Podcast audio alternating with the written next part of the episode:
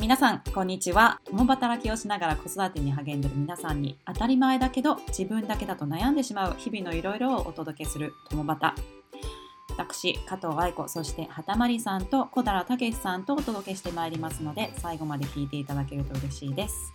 さて今回は我らの小平武さんからですね、えー、ご自身のお話を伺っていけたらと思っています。パパ目線ということもあってこれまでとはちょっと違ったお話を聞けるのではないかなと私はも楽しみにしておりますが。たけしさんよろしくお願いいたします。はいよろしくお願いします。早速ですけれどもたけしさん、はい、そうですね。何から聞こうかな。あのご結婚や、まあ、パパになったタイミングなので仕事との向き合い方だとかねなんかその仕事の仕方とか見直したことってありましたか？はいそうですね。僕はその結婚して子供生まれるタイミングはあの自分で会社をやっていたタイミングになりましてなのでまあそれまでっていうのは本当にあのなんていうんでしょう毎日仕事ですしあのどの瞬間を切り取っても自分の頭の中では仕事のことが中心な割合っていうのは非常に多かったかなって思ってるんですけどやっぱり子供はとても楽しみにしてたので、まあ、妊娠が分かってから一緒にこう病院に行ったりとか、どういう子育てしていきたいのかとか結構そういう会話の中で子育てとか子供とか教育論について話す割合がこう増えていったかなと思ってます。うん。あ奥様との会話の中でそういう話をなさってたってことですね。はい、そうですね、はい。ここから話し合いをしていく中で、まあ、いろんな気づきだったりとかお二人で、うん、なんかな何を目的に話されてたかとかなんかすり合わせが必要だったかとか、なんか何かあります？もともと結構やっぱりその教育観とかあのそういった人生観みたいなところあの重なる部分が多い方かなとは思ってるんですけどまあその子供がこれから生まれていくっていうタイミングにおいて改めてあのまあそうですよね。どういう保育園になんとかどういう育て方したいのかっていうところで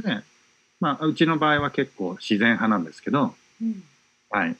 あのすごく管理管理されるっていうところよりものびのびと自然にあの育てていけるような環境で育っていきたいよねっていうのをこうたくさん話し合った記憶がありますね。はい。だからなんとなくまあまあもしかしたらぼんやりかもしれないですけどまあ、方向性としては似ていて、まあ、価値観とか大事にされてることとかはすごく似ていたけれどもやはり会話を通じてそこを、まあ、言語化してでしっかりと固めていく、お二人の中でこれだよねっていうのを、まあ、合意するじゃないですけど、何か、なんだろう共通点をしっかりと見つけていくっていうことをななさっていらした。はい、うん、そう思います。うん、何かそういうそれをすることによって得られたものとか、なんかメリットとかってあったりしたんですか、うん、どうでしょうね。子供、まあ、それ生まれてからの話にもなってくると思うんですけど、子供に対してどういうやっぱり声がけをしていくのかとか、どういうスタンスで子育てしていくのかっていうところは、ある程度やっぱり僕らの中ですり合ってきてるのかなって思ってます。頭ごなしに否定しないとか、あと結構僕の中では子供は、あの、預かり物っていう風な認識をしてるんですけど自分のものじゃなくて、はい、自分たち夫婦のものではなくて一定期間お預かりさせていただいていてあのいずれあの自分たちの元から離れていくっていう風な認識をしてるんですけどそういう認識とかあのなんていうんですかお互いにあの釣り合ってるっていうかそういう形だよねっていうなんか自分たちのまあ思いのままにあのコントロールする対象じゃないよねっていうとこははい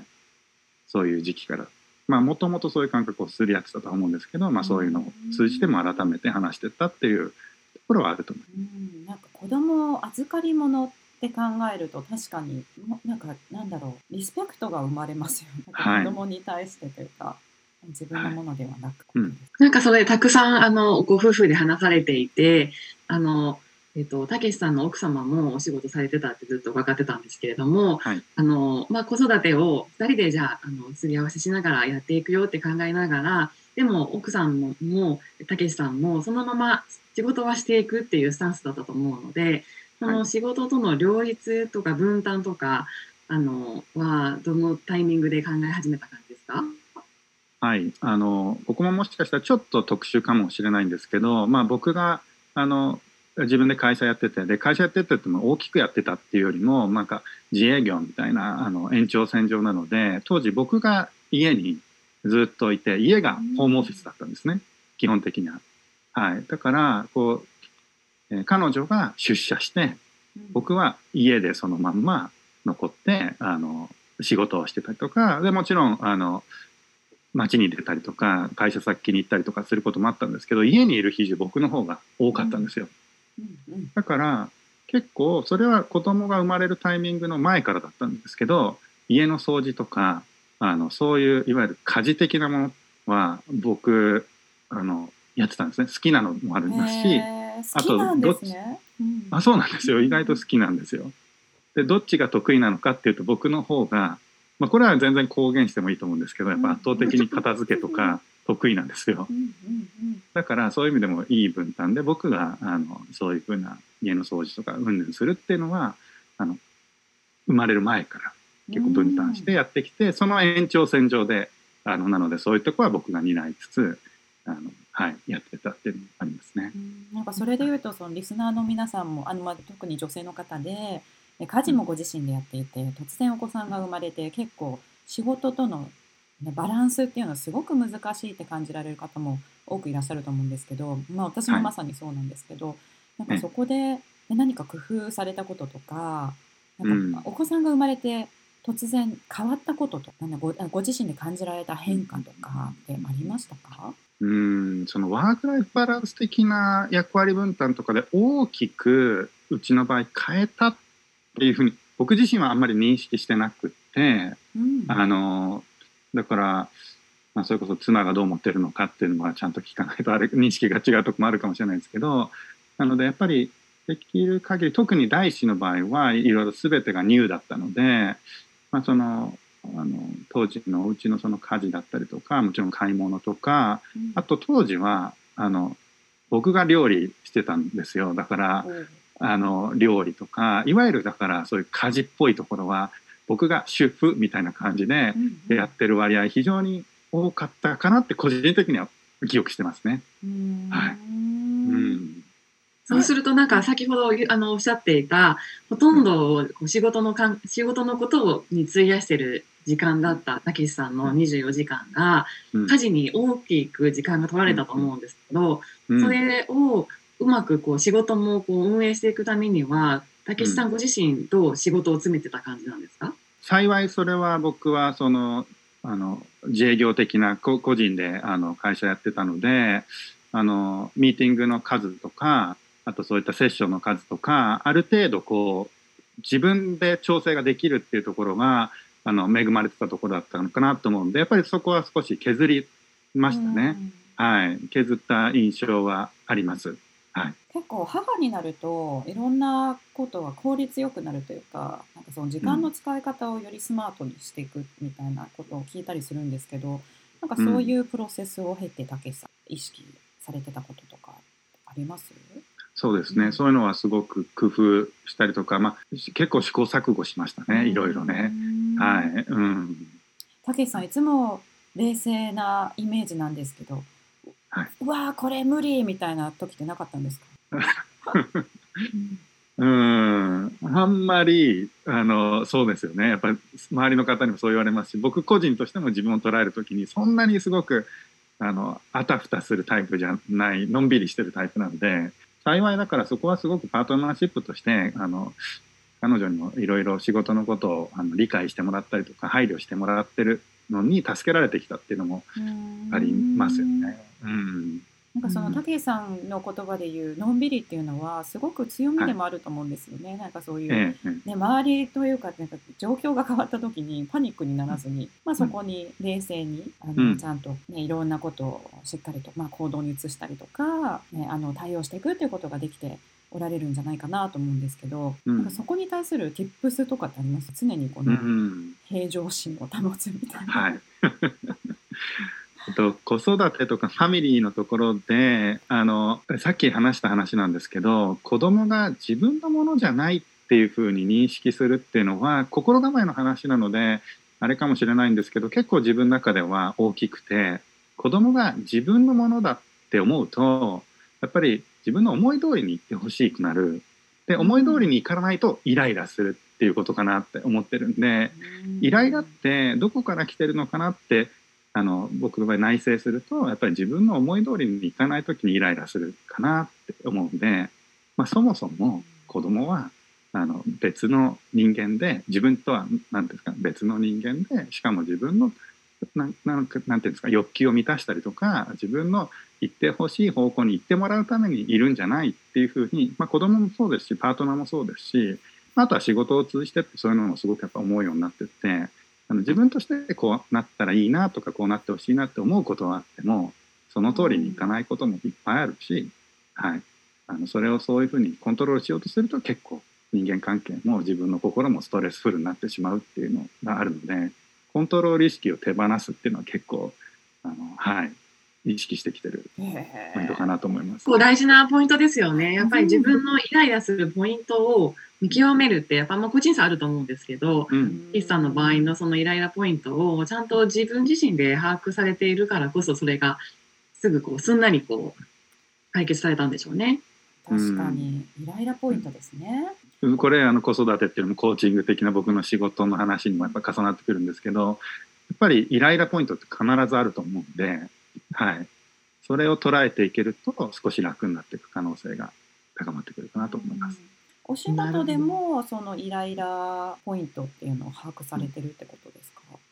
そうですね、うん、はい、なるべく探求するようにやってきてます。うん、ちなみにどこですか、たけしさんの仕事でのイライラポイント。うんやっぱりそれは自分のさっきの話ともつながってくるんですけど僕の場合は自分の想定通りっていうここれぐらいの仕事のアウトプットを誰かに知ってほしいとか自分たちの会社だったりとか自分自身に対してもそうですけどここれぐらい例えば売り上げたいとかこういうアウトプット出したいとかっていうそれに対して満たない時にあのイライラしたりとかあと何て言うんですか焦ったりとか。うん自分を攻撃してしまったりするっていうのはやっぱりそういうところが結構僕の場合多いと思いますね。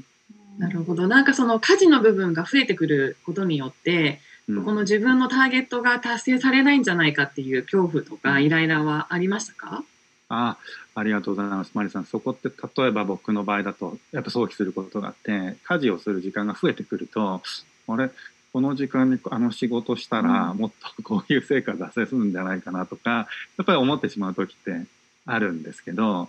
そこはあの切り分けるっていうとちょっと語弊があるかもしれないんですけどでもやっぱりこれを通じて綺麗な例えば掃除だったら綺麗なお家に住むことによって僕もハッピーだし子供もハッピーだしパートナーもハッピーだしっていう風ななんかこうハッピーを想像するように極力そういう時はするようにしてます。はい、切り離すって結構心理的に難しいことだと思うんですけどなんかそこに対するアドバイスとかってありますか、いいアドバイスになるか全然わからないんですけどあのやっぱりそのハッピーを想像するっていうのは結構大事だなと思っていて、うん、なんかどうせあの掃除するんだったらなんで俺だけやってんのかなとかこの時間にもっと仕事したいんだけどなって思って掃除してるよりは、うん、あこれやって綺麗になるとやっぱ気持ちいいなとかやっぱあのハッピーなことを想像しながら同じ行為をするっていうふうに心がけてます。身に染みます。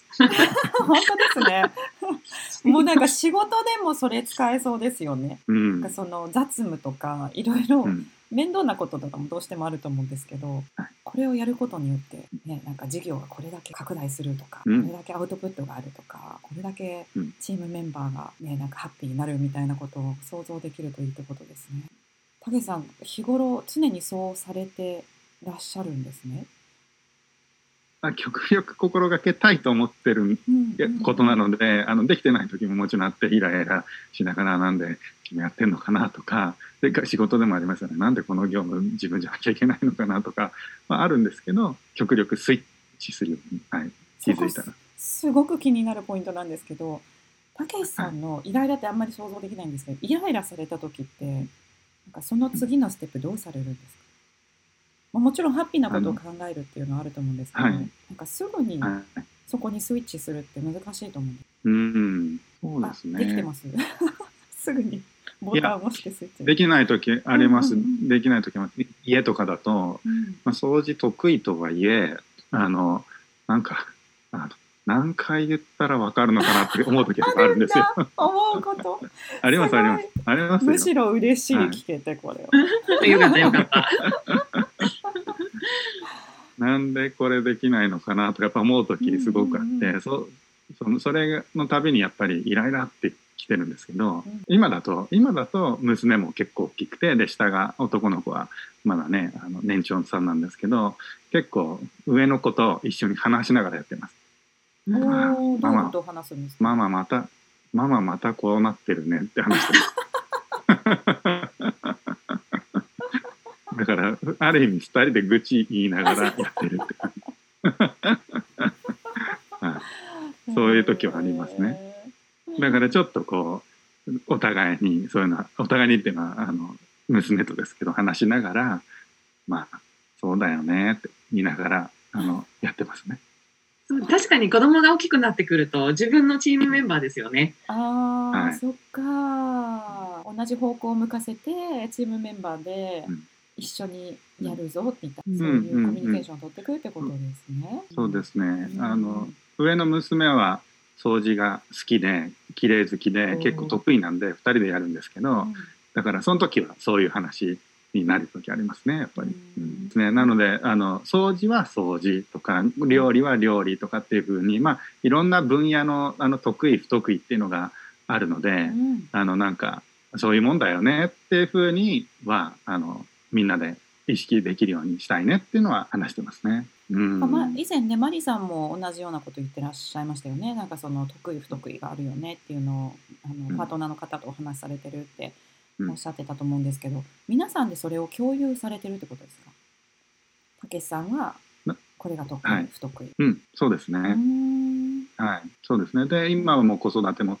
どんどんやっていくと子どもたちもやっぱりパパは何が得意で何が苦手でとかママは何が得意で苦手でってい。うのがやっぱり認識してると思うんで、はい、そっか。それも透明性持って、子供にも理解してもらった方がいいってことですね。で助かりますねその方が。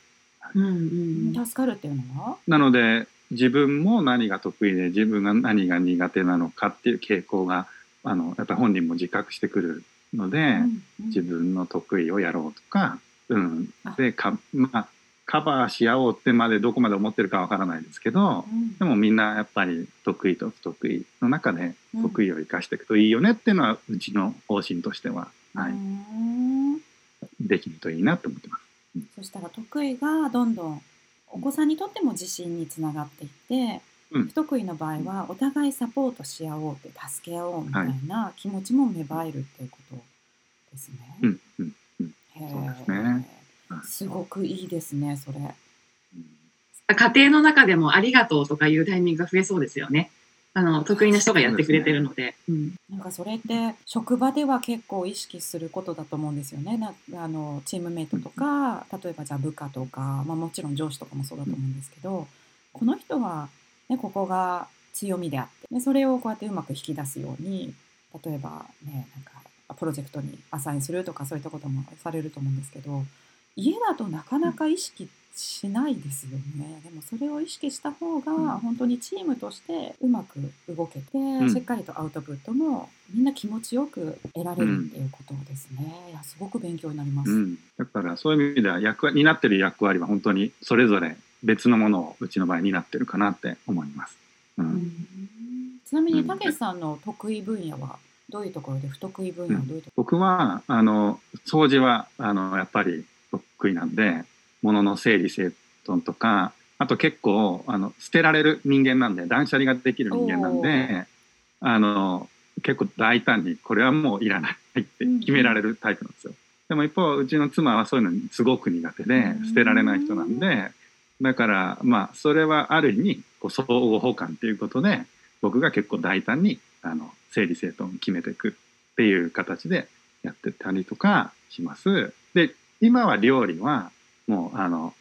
みんな子供もママの料理が大好きで美味しいって言ってるんでママが料理担当でっていうふうになってるんですね。で彼女はそこがすごい得意で子供たちにいつも美味しい美味しいって言ってもらえてるという感じなんですよ、ね。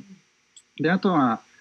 僕は得意から先に話をするとその断捨離とも一緒なんですけど決めることは結構得意なので例えば旅行の計画とかはい。はい、そういうのは僕が結構あの日程とかどこに泊まるとかどこに遊びに行くとかっていうのは結構僕のあの領域なんですけど、うん、リサーチは僕よりも圧倒的にあの奥さんの方が得意なんでで好きなんですよ。いろいろ調べてくるの。でも決め自分で決めるってことにはあんまりこだわりがなかったりとか得意じゃなかったりするんで彼女にいろいろ調べてもらって僕がそれもらってそこからじゃあ僕が精査して決めるってこういうこうバトンタッチをしてるんですよ。すごい本当にチームだ。チームですね素敵、いいですね。だから学校とかそう子どもたちの学校とかサマースクールとかも彼女がいろいろ調べてでこういうのがあるこういうのがあるって言ってくれたのを僕が最終的にじゃあここにしようっていうのを決めたりもしてます。うん、はい、ちなみにそれってあの期日とか決めてるんですか？いついつまでにリサーチを終わらせて。すごい仕事っぽくなりますね、そうすると。さすがにそういつまでにどれくらいリサーチしてとかっていうオーダーとかしてなくて、うんうん、なんか緩やかにあの調べといてってこういうのないかなっていうふうに聞いてそうするといろいろあの教えてくれたりするのがタイミングで来るんで、はい、それで決めてます。だからそこはなんかきちきちやってないですね。ゆるっとやってます。うんうんなんかすごくあれですね、あの信頼関係がありますよね。仕事でもやっぱり誰かに任せるって、リサーチしっかりしてくれるかなって思える人じゃないとなかなか任せられないですけれどもね、奥さん奥様があのそういう役割を担っていて、武さんがそれをもとにディシジョンメイキングしていくってことで、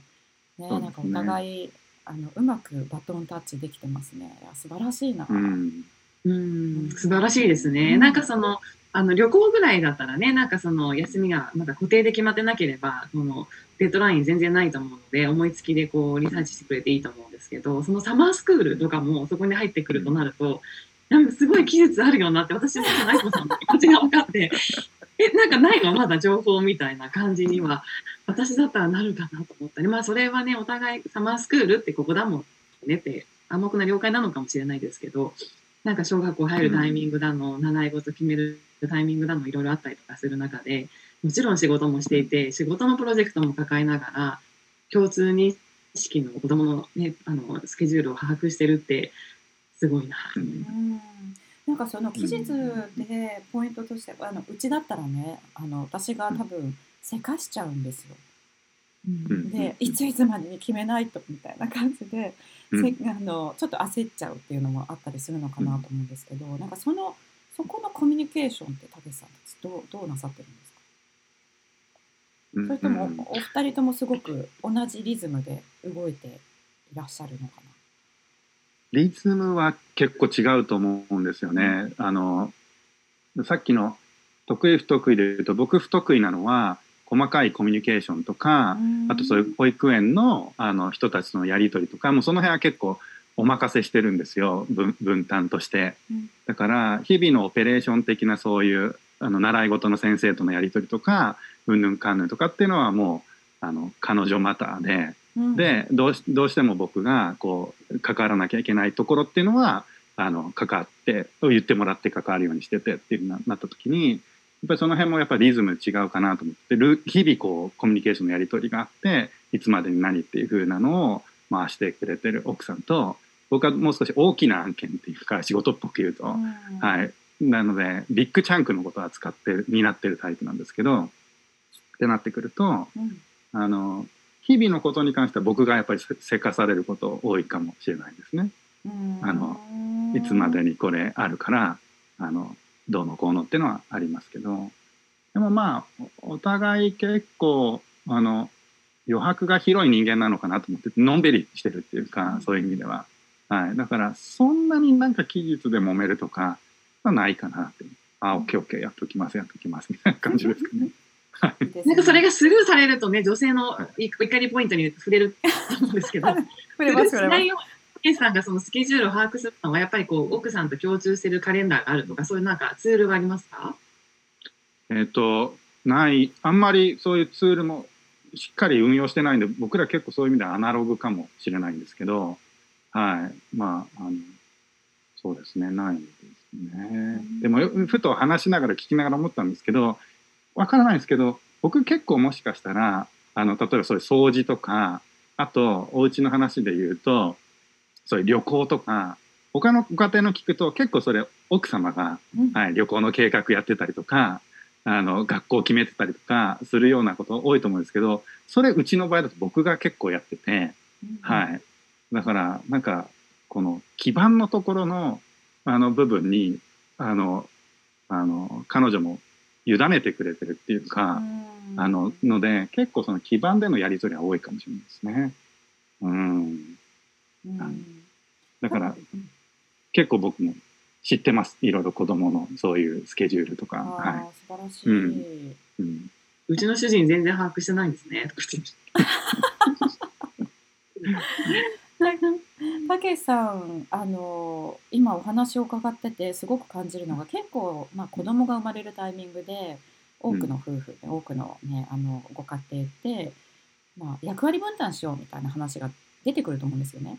でもそれって結構事柄で終わってしまうっていうのがあって、うん、